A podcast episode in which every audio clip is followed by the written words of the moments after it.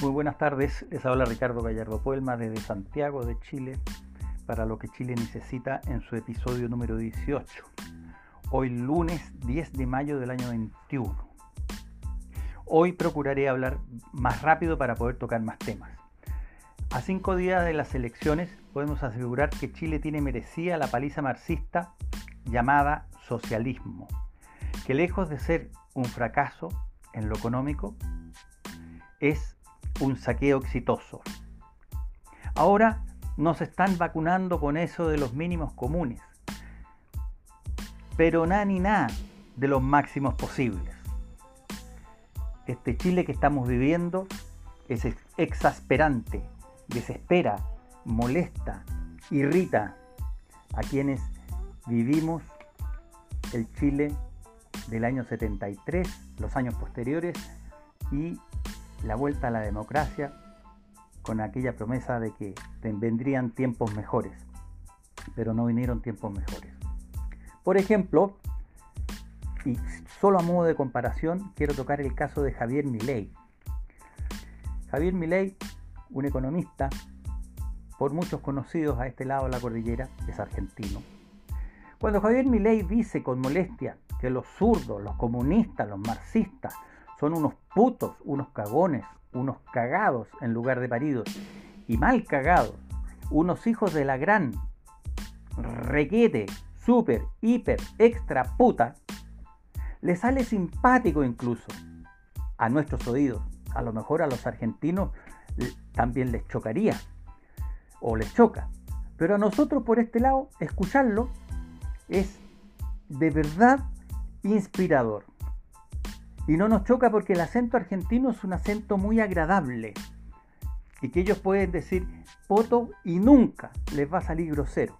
A diferencia de nosotros los chilenos. Bueno, eh, aparte de que le sale simpático y no se le critican ¿ya? ni censura en las redes sociales, ni en la televisión eh, con pititos, porque cuando uno dice un garabato en Chile por lo menos sale un pitito, o dice poto, pum, sale un pito. Pero bueno, a este lado de la cordillera, si yo repitiera esas mismas palabras, me cae Facebook y el judío dueño de Facebook de por vida me castigan. Y una lluvia de críticas por grosero.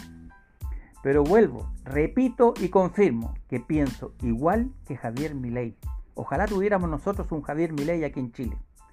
Y como él dice, ¡viva la libertad carajo! Dicho lo anterior, volvemos a este lado y eh, hemos visto con sorpresa las votaciones en España. Bien por las votaciones en España, bien por España.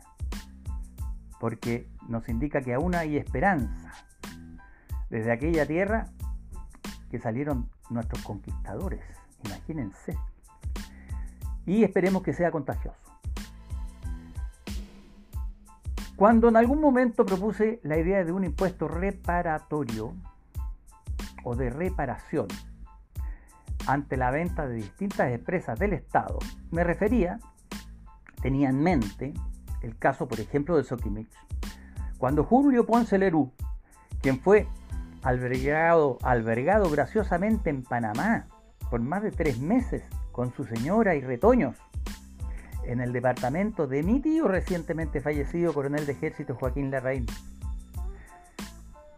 quien estaba en ese país centroamericano en comisión de servicio en la ciudad de Panamá, en, un departamento bastante sencillo y nada de grande, por allá en los años 1974. Mi tío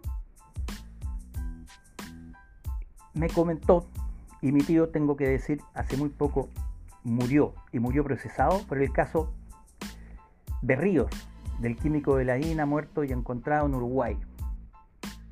Procesos que ciertamente le costaron mucho dinero a mi tío, que no tenía más ingresos que su jubilación. Para algunos muy buena jubilación, pero da lo mismo. Eso da lo mismo. Lo que les quiero contar es que, ¿creen ustedes que Ponce, Lerú, quien fue graciosamente recibido por mi tío, solo por ser eh, solo por estar casado, por ser el yerno del general Pinochet, presidente de la Junta de Gobierno en Chile en ese momento, ¿creen que Ponce Lerú se puso con un puto peso para el proceso de mi tío? Bueno, la respuesta es simplemente no. Este picante no le dio ni un solo peso. No le facilitó, no le estiró una mano en retribución a mi tío. En cambio, Sokimich figuraba en algún momento de nuestra historia muy reciente como militante en el PPD. Amigos míos, creo que por hoy eso sería todo.